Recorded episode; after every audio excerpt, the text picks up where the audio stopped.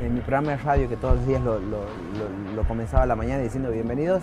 Estamos desde Quibilí, la ciudad más linda del mundo. Desde lo de Marito no lo he vuelto a decir creo que no lo voy a decir más.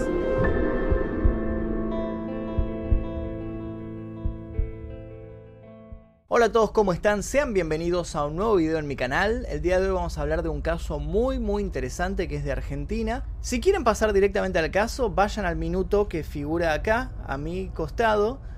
Ahí empieza el caso directamente. Antes de eso tengo que hacer una pequeña intro para hablar de ciertas cosas. Por ahí les molesta esta intro, así que si quieren ir al caso no me enojo, salten directamente ahí.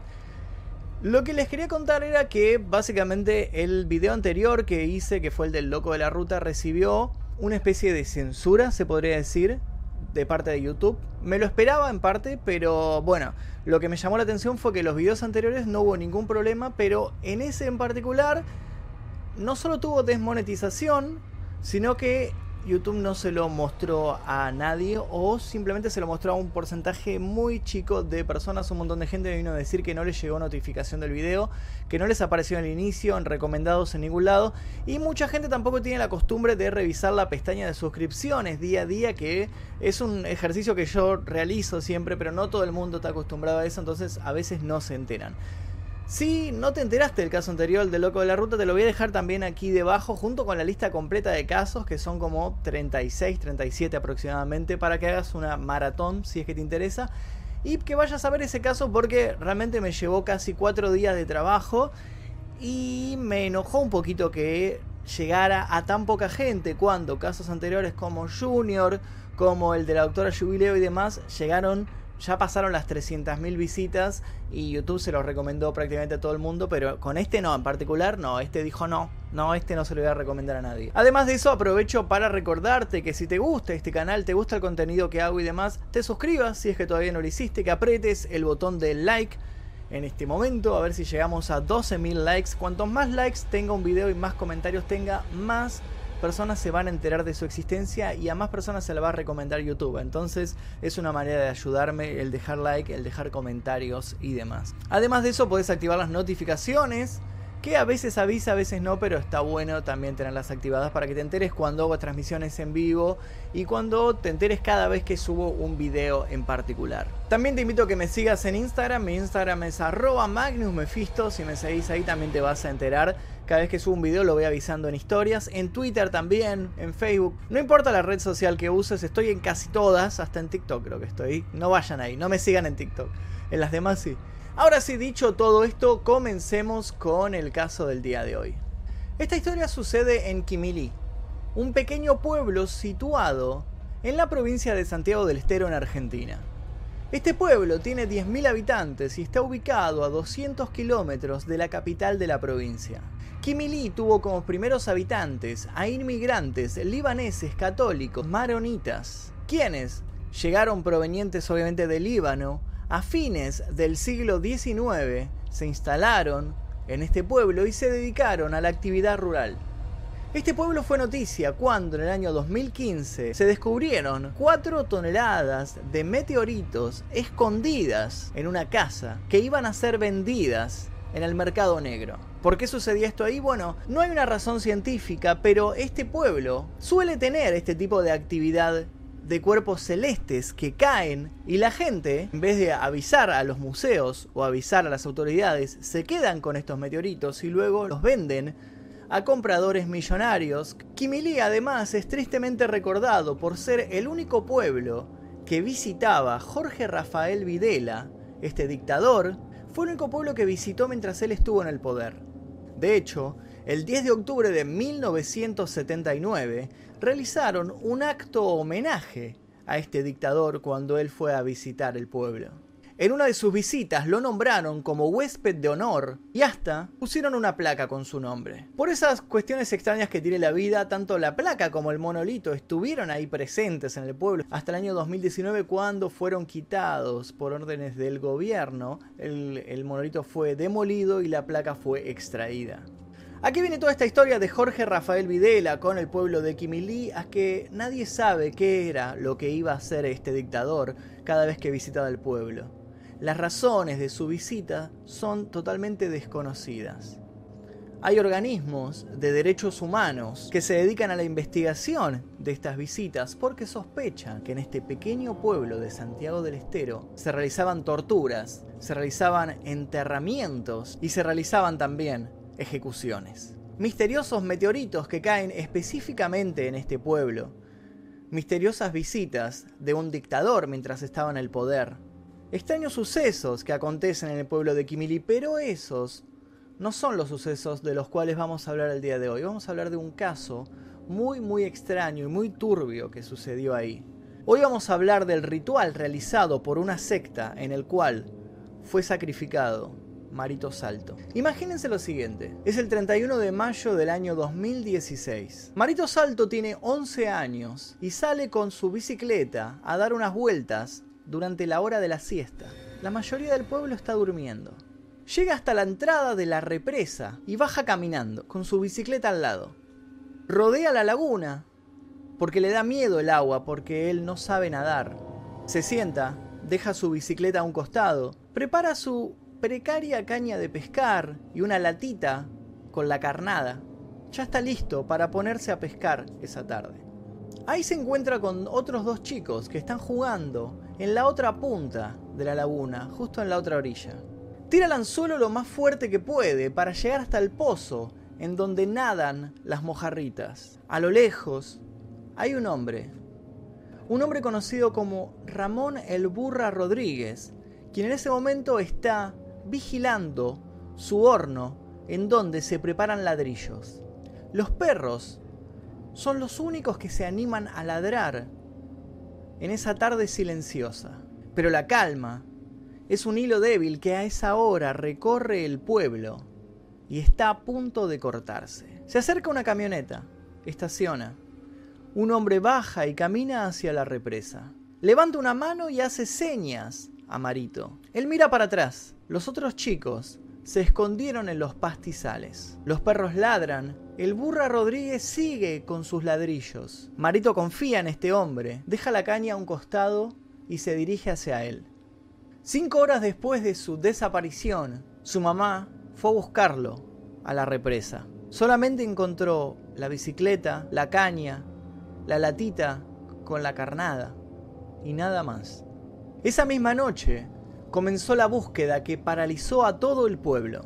Para la familia de Marito Salto todo se hizo deliberadamente mal. De hecho, su madre, Marta Salto, de 47 años, Dijo a la prensa, cuando yo hice la denuncia, no preservaron la escena, no hicieron ningún rastrillaje y no cerraron las rutas.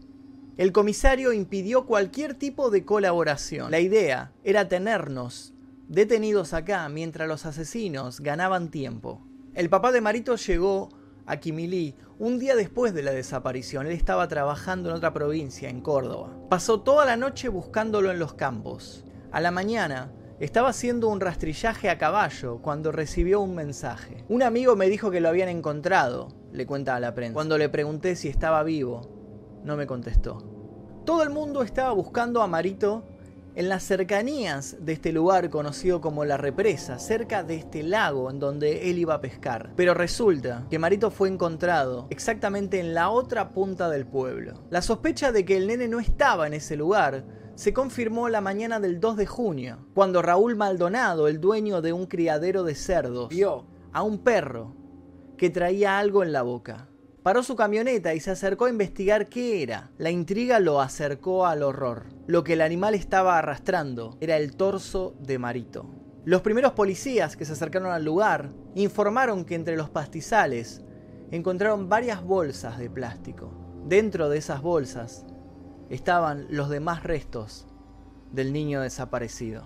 En la ruta había una única cámara que filmaba el camino, lo que se conoce como cámara domo, esa cámara circular que se encuentra a veces puesta en los postes. Resulta que esa cámara había filmado a dos sujetos yendo en una moto transportando varios bultos con una forma extraña. Sin embargo, los intentos por mejorar la calidad de la imagen para ver si se podía ver los rostros de estos hombres, fracasaron. Ocho días después del hallazgo, el cuerpo llegaba a los forenses. El día 10 de junio del año 2016, los forenses Mariano Pagani y Julián Canilo agruparon las partes del cadáver de quien en vida fue el niño Marito Salto, de apenas 11 años de edad, para analizarlas y lograr así sacar sus conclusiones. Los forenses determinaron que Marito murió desangrado y que fue descuartizado en vida. Fue asesinado entre 30 y 36 horas antes del hallazgo del cuerpo. Antes de matarlo, lo estrangularon y lo violaron. Los forenses encontraron dos muestras de ADN diferentes en el cuerpo de Marito y en su ropa interior. En los días posteriores al crimen, en Kimberley se instaló el terror. Los chicos dejaron de ir solos a la escuela. Los grandes abandonaron por un tiempo la mesa en la vereda y la puerta siempre abierta de casa.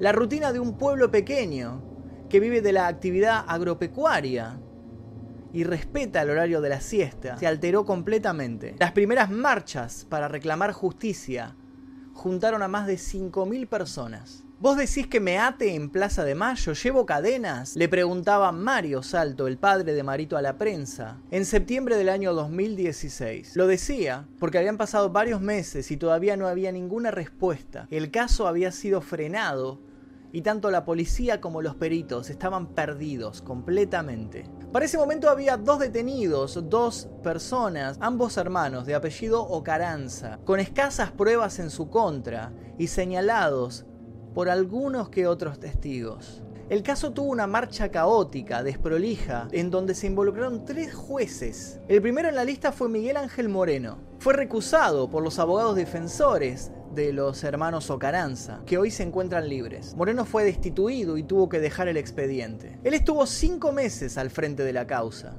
lo destituyeron en medio de una acusación por defraudación. Pero su versión es otra. Él dice que lo ocurrieron por presiones políticas y que detrás de este asesinato estaba el sello del narcotráfico. La familia de Marito dice que este juez nunca presentó pruebas de nada y piden que sea detenido por encubrimiento. Lo mismo solicitaron para Walter Celis, que fue el comisario que estuvo a cargo de la búsqueda. También apuntan contra el municipio por la supuesta desaparición de las imágenes de esta cámara de seguridad que había captado estos tipos andando en moto. Omar Fantoni, el intendente de Kimili, se defiende diciendo que no hubo ninguna adulteración de las imágenes de esta cámara. Dice que hubo un error técnico que fue subsanado y que luego se pudo restaurar la información perdida. Lo cierto es que durante el primer año y medio de la causa no hubo ningún avance, pero todo esto cambió de un día para el otro. ¿Cómo cambió? Gracias a YouTube, gracias a un payador para los que son de otro país y no saben lo que es un payador, es un gaucho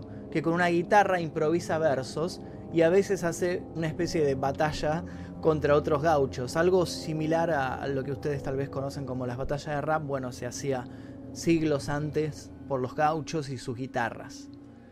Este payador llamado Santiago Luna se enteró del caso e hizo un video en su canal de YouTube en el cual él contó sobre lo sucedido con Marito y contó que la causa estaba frenada, que había marchas, pero que nadie estaba investigando nada que estaba a punto de quedar abandonado todo esto y el crimen impune, subió este video y varios de sus contactos lo, lo vieron y se enteraron de esto, porque si no esto quedaba ahí flotando la nebulosa.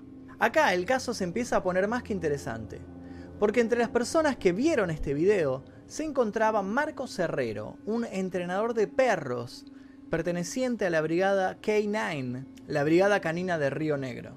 Él enseguida se puso en contacto con la familia de Marito para pedirle que hicieran un rastreo utilizando estos perros entrenados. La huella odorífica, dijo, permite a los animales identificar lugares y objetos hasta cinco años más tarde. Hacía poco tiempo él había entrenado un perro, un perro llamado Halcón, sin la H al comienzo. Halcón llegó a la brigada canina cuando tenía dos años de edad. Había sido traído de Alemania por un amigo de Marcos Herrero, quien comenzó a entrenarlo, pero por cuestiones de la rutina diaria lo tuvo que dar en adopción y Marcos se hizo cargo del canino. Esta raza en particular, el ovejero alemán, tiene un talento nato para las búsquedas cuando hay que utilizar el olfato. Además de Halcón, que era este pastor alemán, Marcos llevó a Duque, otro perro que era de la raza Bloodhound, y los tres llegaron al pueblo de Kimili en noviembre del año 2017. La división de homicidios del pueblo, luego de revisar las 13 carpetas que conformaban el expediente del caso, decidió encarpetarlas y comenzar básicamente de cero, desde el lugar en donde había desaparecido Marito. Llevaron a la represa del secuestro a los dos perros y a una pieza clave en esta investigación. La ropa interior que llevaba Marito ese día y que fue encontrada con sangre suya y con una sustancia que se supone que es semen de uno de sus asesinos. El perro Duque olió esta ropa interior y comenzó a ladrar hacia unos pastizales que se encontraban a varios metros. No marcó la orilla en donde se encontraron la bicicleta, la caña, la latita. No marcó eso, sino la otra punta de la laguna, en donde él siempre solía sentarse a pescar.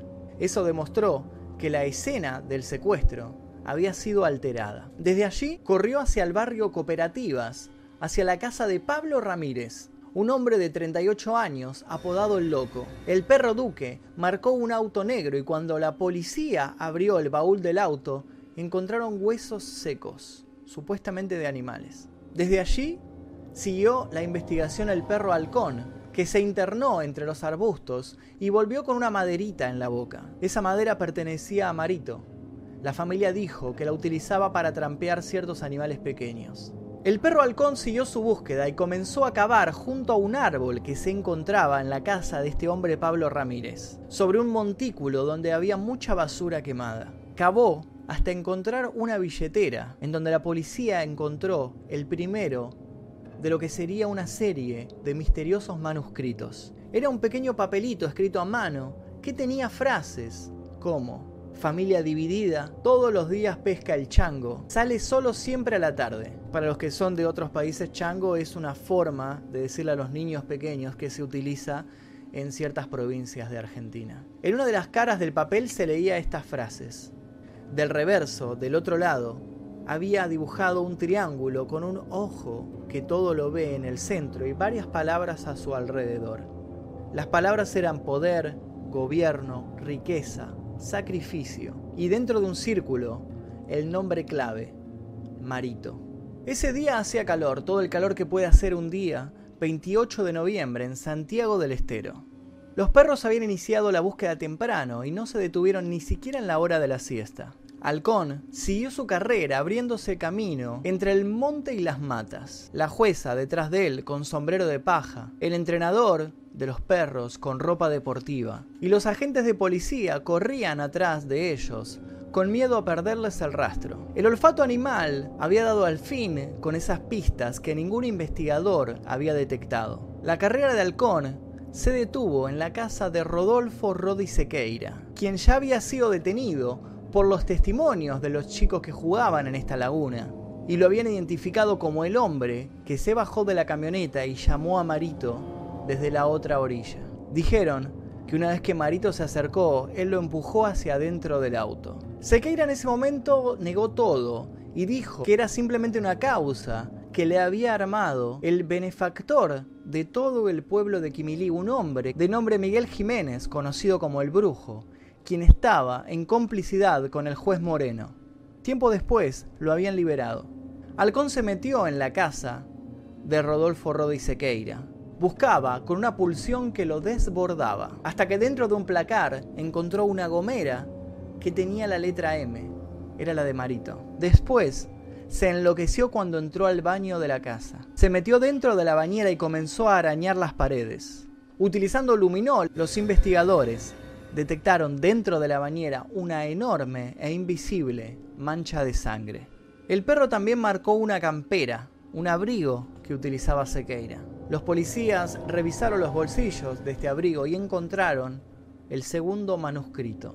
Contenía frases desordenadas, decía Chango Virgen y el nombre Marito rodeado con un círculo y con una, un símbolo de chequeado. Además decía llevar vino, azúcar, caña, yerba y ropa blanca. También decía familia vigilada, el chango sale solo siempre, todo el día pesca, y en la esquina detallaba policía, fiscal, cámaras, arreglado. En la casa de la ex mujer de Sequeira encontraron otro escrito. En él se describía en forma pormenorizada el ritual. Le tocó el turno entonces al perro Duque, quien corrió hacia la ruta y avanzó por toda la rotonda, desde donde reinició todo el recorrido que había hecho Marito. Partió desde allí, desde la represa. Se paró en el kiosquito en el cual el chico había saludado a un amigo. Se detuvo en la ventana de la casa de un compañero de la escuela de él que vive a un costado de la ruta, en donde Marito había pedido agua. Después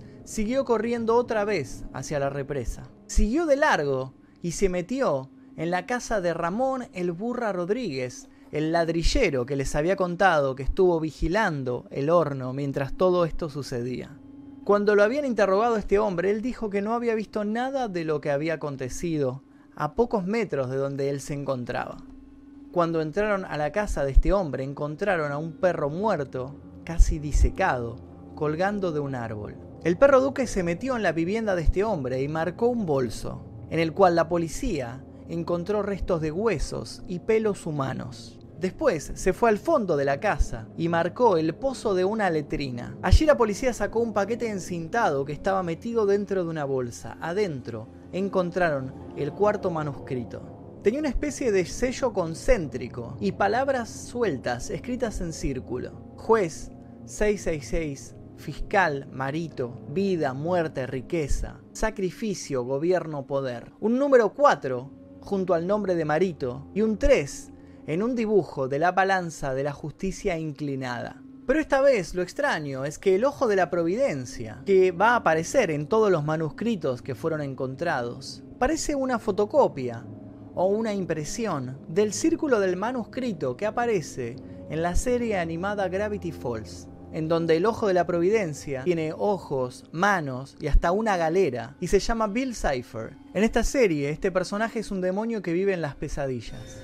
Mientras la policía no salía del asombro al investigar estos manuscritos con sus manos cubiertas con sus guantes celestes, Duque siguió buscando, se metió entre las plantas y marcó unas gomitas que había allí tiradas. Estas gomitas pertenecían a la gomera que utilizaba Marito que ya había sido encontrada. También marcó un plato que cuando la policía le hizo el test de luminol evidenció que tenía una mancha de sangre humana. Unos 30 metros más allá el perro encontró un cuchillo enterrado. Este cuchillo tenía una mancha rojiza y también sacó tres latas de picadillo con atados de huesos y de pelos, como si fueran alguna especie de elemento de brujería. Después fue el turno del perro halcón, quien salió corriendo hacia la casa de Daniel Albarracín, un muchacho que tiene un retraso madurativo y que había sido interrogado al comienzo de todo el operativo. En ese momento, Albarracín se había autoincriminado. Dijo que él se había llevado a Marito al monte, que lo violó y que lo entregó a dos hermanos, Enrique y Daniel Ocaranza, quienes se lo llevaron en una moto. La policía en ese momento detuvo a los tres, pero encontraron que sus descripciones se contradecían entre sí y además de eso no se sostenían con los lugares señalados. Les hicieron un examen de ADN y dio negativo, así que luego de todo eso quedaron en libertad estos muchachos. Bueno, el perro volvió hacia la casa de Daniel Albarracín y señaló una heladera, una conservadora. Y después de eso, marcó el auto Fiat estacionado en la puerta. Se metió adentro de la casa y destrozó un sillón que allí había hasta encontrar otro de estos atados de brujerías hechos con huesos y pelo humano. El chico dijo que se lo había dado su mamá que vivía en La Pampa y que hacía trabajos de magia. El jefe ya sabe, decía una de las anotaciones encontrados en estos manuscritos. El jefe no era otro que Miguel Ángel Jiménez, conocido como el Brujo, el allanamiento de la casa de este implicado llegó poco después y fue el peor de todos. Miguel Ángel Jiménez tiene 58 años, es conocido como el brujo para sus vecinos y tiene 11 hijos desperdigados por toda la provincia de Santiago del Estero. El día que lo detuvieron, nada quedaba del hombre que sin ser gobernador movía los hilos de todo el pueblo. Lo llamaban Miguel el Terrible. Era capaz de denunciarte, meterte preso y pagar él mismo la fianza. Cuentan por lo bajo.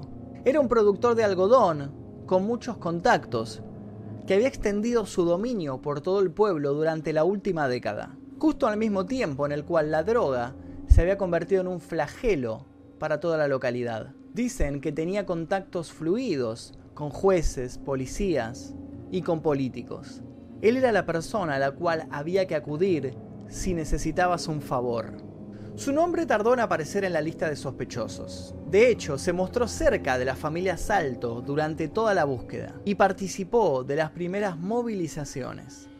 Un año y seis meses después del crimen, el olfato de un perro lo llevaría directo a la cárcel. Los policías, el entrenador y el perro halcón estaban listos para la búsqueda. La nueva jueza, Rosa Falco, y la fiscal esperaban en silencio. Nadie se movía, faltaba el cura del pueblo. El padre José fue el encargado de las oraciones en esa sofocante tarde del 28 de noviembre del año 2017. Le habían pedido que los preparara para enfrentar al demonio. Minutos después, los investigadores entraron a la casa de Miguel Jiménez. Lo que vieron todavía les provoca pesadillas. El perro halcón marcó un placar situado en el comedor de la casa. Los policías lo abrieron con la piel erizada. Fue entonces cuando apareció San la Muerte, en pie, representado en varias figuras de yeso. También había artículos periodísticos relacionados con el caso Marito Salto que estaban desperdigados por el piso del placar. Después de esto, Halcón se metió en la habitación principal de la casa y junto a la mesa de luz de Jiménez comenzó a ladrar. Los policías abrieron el cajón de la mesa de luz y encontraron otro manuscrito. En él se leía, ya tengo su virilidad, su juventud, su fortaleza. Y había otro papel en el que se reclamaba, dame lo que te pido. Llevaba las firmas de Jiménez, de Rodi Sequeira y de Rodríguez. La policía entonces allanó toda la casa. Antes de llegar al quincho del fondo, encontraron un lugar que se utilizaba para guardar diversos objetos. En el centro, justo debajo de un foquito que colgaba de su portalámparas, había un gancho de carnicero. Debajo, en el piso, una gran mancha oscura que el análisis con luminol reveló que se trataba de sangre humana. El brujo Jiménez se defendió diciendo que ese era el lugar que él utilizaba para colgar los salamines que él mismo fabricaba. Pero la policía no le creyó y la jueza menos. Finalmente se dirigieron hacia el quincho en el fondo de la casa. Allí encontraron una pequeña habitación en donde el brujo Jiménez tenía su altar a San la Muerte, figura que iba escoltada por varias vírgenes y santos. Había banderas, velas y toda una repisa llena de habanos cigarrillos a mitad de fumar y botellas con tequila, con whisky, que parece ser que Jiménez y sus amigos le ofrecían al santo a cambio de favores. Salud, más vida, más poder, eran los favores más solicitados. También había dos cálices, pero lo peor fue lo que encontraron al final de todo. Escondida, en el fondo del altar, había una foto de Marito Salto. ¿Era este brujo acaso el asesino del niño? La jueza diría que no, pero él sin dudas era el autor intelectual del secuestro y asesinato. Fue detenido inmediatamente. También fue detenida la mujer de Jiménez, Arminda Díaz, directora del colegio al cual había asistido Marito, y su hijo Miguelito, quien en un principio también fue detenido pero luego liberado. David Chicho Sosa, quien era el tío de los dos niños con los cuales había jugado Marito el día de su desaparición. Se sospecha que fue el entregador, junto con Rodi Sequeira, el hombre que lo llamó desde la otra orilla de la laguna. Rodríguez sería el encargado de avisar de la llegada de Marito al lugar. También se detuvo a Daniel Albarracín, el chico este con retraso mental, porque su casa había sido una de las marcadas por los perros, junto con la de Pablo Ramírez, quien resultó ser el autor de todos los manuscritos encontrados. Mi defendido se pregunta de dónde salió ese papel. Está claro que esto es una causa armada, porque ni siquiera le dicen de qué se lo acusa, protesta el abogado defensor Hugo Frola. ¿Quién puede creer esa causa diabólica? Mi cliente no es un brujo. Jamás sacrificó un animal, mucho menos a una persona. Argumenta Frola que pidió que se impugnara todo el procedimiento y la investigación realizada con los perros. Este es claramente un crimen narco vinculado al poder, dice. Lo cierto es que la escena encontrada en la casa del brujo Jiménez completó el rompecabezas que había empezado a armar la jueza Rosa Falco, con los manuscritos hallados en poder de los sospechosos. Ella llegó a la conclusión de que el asesinato fue parte de un ritual de una secta, en la cual estaban metidos todos, todos los que fueron señalados en la investigación. Era un sacrificio en busca de poder, de juventud y de virilidad. En ese momento miles de personas salieron a la calle a festejar que el caso estaba resuelto. Pero lamentablemente no era así. Con los detenidos tras las rejas, había que probar su culpabilidad para que no salieran en libertad. Había ocho detenidos, acusados de homicidio triplemente calificado por alevosía, ensañamiento y con el concurso de dos o más personas, privación ilegítima de la libertad y abuso sexual con acceso carnal, en concurso real de delitos. Esa era la causa que tenían todos los implicados en este caso. Todo quedó en manos de la jueza Rosa Falco. Ella ordenó realizar pruebas de ADN a todos los implicados para hallar a los autores materiales del crimen. Es entonces cuando sucede lo impensado. Todas las pruebas de ADN dan negativo. Si bien hay muchos detenidos, ninguno parece ser el que mató a Marito Salto. A la justicia santiagueña, las pruebas le indican que hay dos personas que todavía faltan identificar. Son las 22 horas y la luz del despacho en donde trabaja la jueza Rosa Falco todavía está encendida. Ella revisa el expediente que por su contenido parece el de un libro de magia. Habla de los perros, de las cartas, del brujo, del payador, un pacto satánico. Los exámenes de ADN realizados a la ropa interior de Marito y a su cadáver marcan una patrilínea. Esto quiere decir que los dos violadores son hermanos o familiares, pero ninguno de los patrones marcados coincide con el de los detenidos. Entonces la jueza tiene una idea. ¿Y si hacemos un ADN masivo? Le propone al presidente del Superior Tribunal de Justicia, Sebastián Argibay. Se hizo en Estados Unidos y en el Reino Unido. Seríamos los terceros en el mundo, dice la jueza Rosa Falco.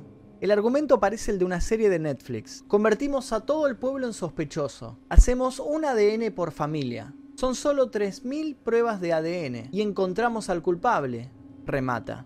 Parecía una idea faraónica, pero Argibay le dio la bendición. Los reactivos para realizar estas pruebas costaban una fortuna. Cada examen costaba 3 mil pesos. Multiplicado por 3.200 familias del pueblo, la investigación tenía un presupuesto que rozaba los 10 millones de pesos. Sin embargo, se llevó a cabo. Fue una tarea titánica y millonaria. Solo en la primera etapa se gastaron 12 millones de pesos. El problema es que hasta el momento ninguna de las 3.000 pruebas de ADN realizadas acercaron a los investigadores al autor material del homicidio. Toda la investigación es una vergüenza.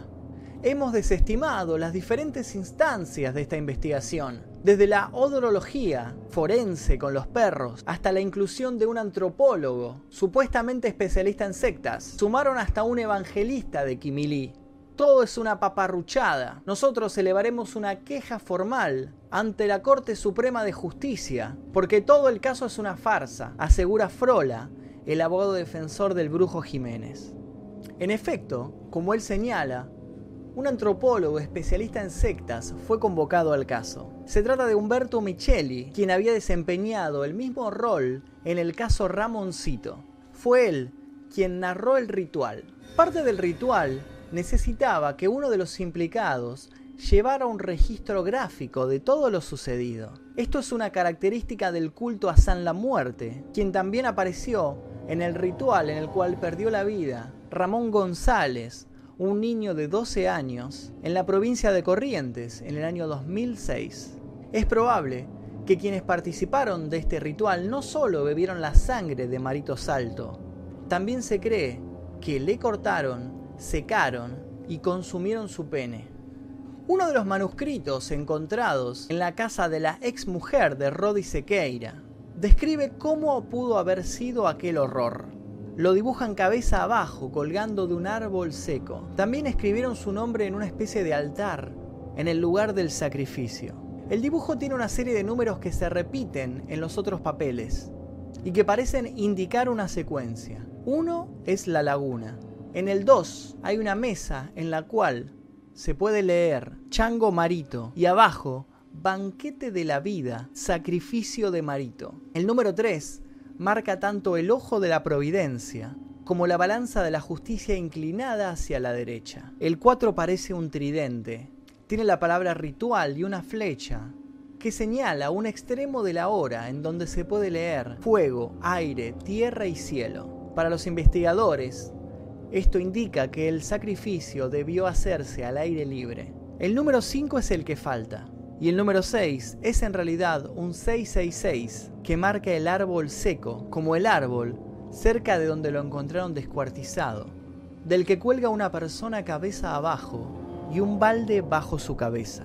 Otra de las frases son pinceladas del ritual, sangre, vida, muerte, ritual de los doce discípulos. Hay un cáliz dibujado, seguido de la frase, Jiménez, que está escrito con G en este papel, toma su virilidad con el pene sagrado, el chango consumido en polvo. Y sigue, San la muerte trae la vida eterna. Todos tienen su parte. Y al final dice, traición, su día llegó, entregado virgen su espíritu. La autopsia reveló que luego de matarlo, a Marito lo descuartizaron y tuvieron sus restos guardados durante varias horas dentro de una heladera.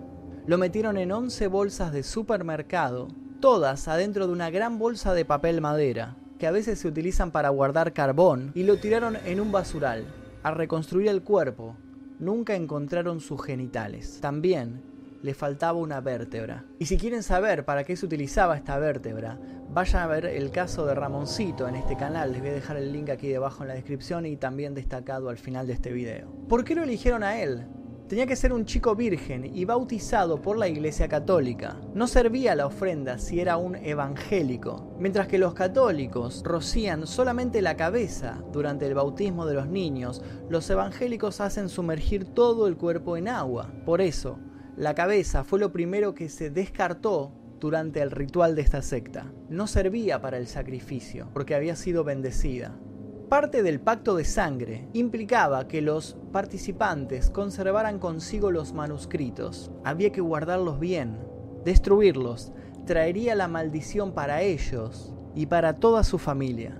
Ninguno de los detenidos se declaró partícipe del ritual. Nadie se quebró ni se considera arrepentido. Todos niegan su parte y aseguran que esta es una causa armada. ¿A qué se refieren cuando hablan de una causa armada? Bueno, ellos dicen que todo esto tiene que ver con el narcotráfico. No tiene sentido pensar que alguien va a guardar en su casa un souvenir de un crimen realizado un año y medio antes, asegura Hugo Frola, el abogado defensor del brujo Jiménez. Él dice que este manuscrito hallado en la casa de su defendido fue una prueba plantada y pone en duda todos los rastrillajes. Tanto tiempo después es imposible que un perro siga un rastro de olor, con heladas, con lluvias, con 50 grados de calor, en un lugar en el cual pasan todas las rutas del Mercosur. Si esto es así, cerremos ya todos los tribunales y pongamos dos o tres perros a resolver todos los casos acontecidos y listos, se resuelve todo. Ironiza este abogado desde su estudio en Santiago del Estero. Esta y otras críticas son parte de los argumentos que utilizaron los abogados Hugo Frola y Francisco Palau en apelación al procesamiento de Jiménez como autor mediato del crimen. ¿Qué es el autor mediato? Bueno, es una figura penal aplicada para quien causa un resultado utilizando a otras personas. El día de la desaparición del niño, nuestro defendido, estaba en la capital de la provincia, dice Hugo Frola. Las pericias realizadas por la Policía Federal encontraron que al menos seis de los manuscritos fueron realizados después del crimen y todos fueron escritos por Pablo Ramírez, uno de los detenidos. Un año antes del operativo de los perros, cuando todavía se encontraba el juez Miguel Ángel Moreno, que fue el primer juez de la causa, quien fuera recusado por irregularidades. Él de inmediato viajó a Buenos Aires y presentó un escrito ante el juez federal Claudio Bonadío, denunciando que este caso se vinculaba con el narcotráfico y pidiendo su protección. Denunció que la familia del entonces senador y hoy gobernador de la provincia de Santiago del Estero, Gerardo Zamora estaba involucrada en el encubrimiento del caso Marito y que su destitución se había realizado después de que él pidiera un cruce de llamadas desde el teléfono de Sequeira, donde figurarían varios llamados al entorno de Gerardo Zamora. En esta denuncia, el juez Moreno apunta que desde el inicio de la causa, desde el comisario hasta los agentes de policía, desoyeron sus órdenes y obstaculizaron la investigación. También sostuvo que la hipótesis del crimen de Marito Salto, que él investigaba, era la de la venta de estupefacientes y de una supuesta venganza al entorno familiar. Este juez asegura que esto fue un crimen narco, fue un mensaje para el tío de Marito Salto, quien es policía y que había participado en cinco operativos antidroga en la provincia de Santiago del Estero. Dice que en una de estas, de estas investigaciones encontraron un gran cargamento de vehículos. Dice que ese día Marcelo Salto, el tío de Marito, no debía estar trabajando porque estaba de Franco, pero lo enviaron a cubrir a un compañero suyo que tenía que estar realizando ese rol. Cuando él fue a efectuar su trabajo, se metió en uno de estos autos que habían sido secuestrados por la policía y al revisar la guantera encontró más droga escondida en la guantera y debajo de uno de los asientos de este auto. Esta droga no había sido denunciada ni tampoco figuraba en eh, los papeles que había redactado la policía ese día. Él entonces cumplió con su deber e hizo la denuncia de este hallazgo. Meses después se comete el crimen de Marito. Sobre esta hipótesis se apalancan los que creen la teoría de la venganza de un grupo narco. Pero el mismo tío de Marito, Marcelo Salto, descree esta versión. Dice que el mensaje podría haber sido más directo hacia él, porque en vez de matar a su sobrino podrían haber matado a cualquiera de sus hijos que tenían la misma edad de Marito. Y esa versión, dice, no alcanza para justificar el encubrimiento y la inacción que tuvo el caso desde el inicio, ni tampoco alcanza para explicar cómo se pudo haber armado toda la investigación que llevaron a cabo los perros. Otro personaje importante para esta investigación, para este caso, es la monja Marta Peloni, quien se acercó al pueblo de Quimilí cuando se cumplieron dos años del asesinato de Marito y les dejó un mensaje desde un alto parlante. Ella les dijo, la investigación oculta desde el inicio la verdad del hecho. Esto ha sido un cóctel de connivencia, droga, trata, política y brujería. Esto es un asesinato cometido como parte del culto a San la Muerte, una deidad que existe desde el año 412 a.C. No quieran incorporarlo al cristianismo, por favor. Ese San la Muerte es pagano y demoníaco. No defiende la vida, mata para ofrecer la vida. El valor de la sangre es el medio que utiliza como ofrenda cuando se pide poder, dinero y manejo de personas. Ese es el mensaje que les dejó la monja Marta Peloni a la gente del pueblo. Esta monja se convirtió en la insignia de la lucha contra la impunidad de los feudos provinciales hace 30 años, cuando con sus marchas del silencio consiguió que cayeran quienes habían violado y asesinado a María Soledad Morales. Años después también impulsó el reclamo de la familia de Ramoncito González, asesinado en Corrientes, también en un ritual dedicado a San la Muerte. Esto es un crimen narco y un rito satánico. Siempre aparecen juntos, dice la monja. Luego de dar esta charla, la monja Marta Peloni se instaló en Santiago del Estero, en el pueblo de Añatuya, a 100 kilómetros de Quimilí, para dar un taller sobre la trata de personas, sobre droga, sobre poder, sobre sectas y sobre el culto a San la Muerte. Todo este tiempo acompañé a la familia en el pedido de justicia, dice. Estoy muy preocupada por el caso de Marito. No es casual el lugar en donde se instala el culto, ni tampoco la persona elegida para la ofrenda. La droga está siempre presente en el culto a San la Muerte. No puede entrar en una ciudad si no tiene el aval ni la connivencia de quienes comparten el enriquecimiento. Está preso un brujo de la secta de San la Muerte. Y yo pregunto, ¿qué pidieron por la muerte de este niño? Por favor, que la madre se pregunte eso terminó Peloni su discurso. Cuando se le pregunta por la muerte de Marito Salto, la monja siempre repite la misma pregunta, como si fuera un mantra, una oración con el poder de resolver este misterio. Dame lo que te pido, decía la carta que había escrito este brujo. Y eso es lo que se tiene que preguntar la justicia, si quiere saber quién lo mató. No de quién es el ADN, sino qué pidieron a cambio del sacrificio de este niño. Lo cierto es que la causa al día de hoy sigue abierta, pero hay algunos detalles que valen la pena contar. Uno de ellos es muy triste y tiene que ver con el perro halcón, quien fue el que ayudó a resolver gran parte de este caso. Marcos Herrero, el instructor canino, cuenta que después de los días que estuvo en Quimilí, empezó con problemas renales y neurológicos. Lo vieron varios veterinarios y ninguno pudo precisar lo que tenía. Hace dos meses empezó a consumirse como si se secara por dentro. Murió en mis brazos, recuerda. Aunque le cuesta mucho darle crédito a las explicaciones esotéricas, Herrero no olvida la amenaza que recibió mientras recorría la casa del brujo Jiménez. Van a morir los dos reventados. Lo cierto es que aún el juicio no comenzó. La investigación sigue en pie.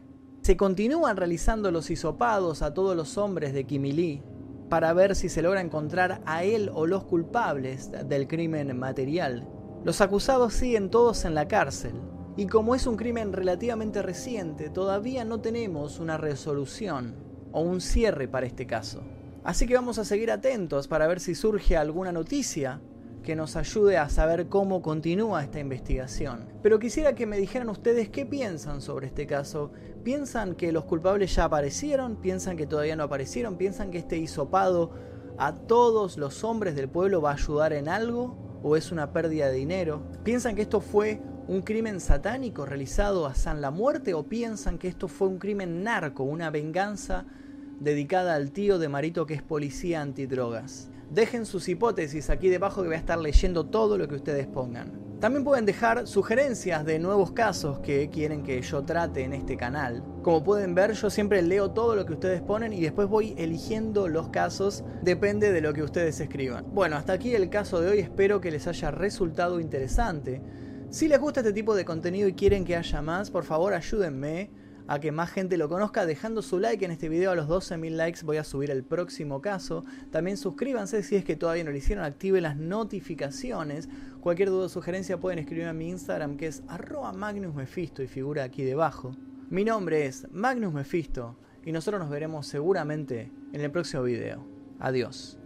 El juicio va a empezar con una causa a medias porque hasta el momento no tenemos los violadores. Este, lo que quiero que mi hijo vuelva a descansar en paz y luchar por Marito y por sobre todo los niños porque esto no, no vuelva a suceder. Yo sé que a Marito no me lo van a devolver más, pero lucho cada día por, por justicia y para que no vuelva a, suceder más, no, no haya otro más Marito.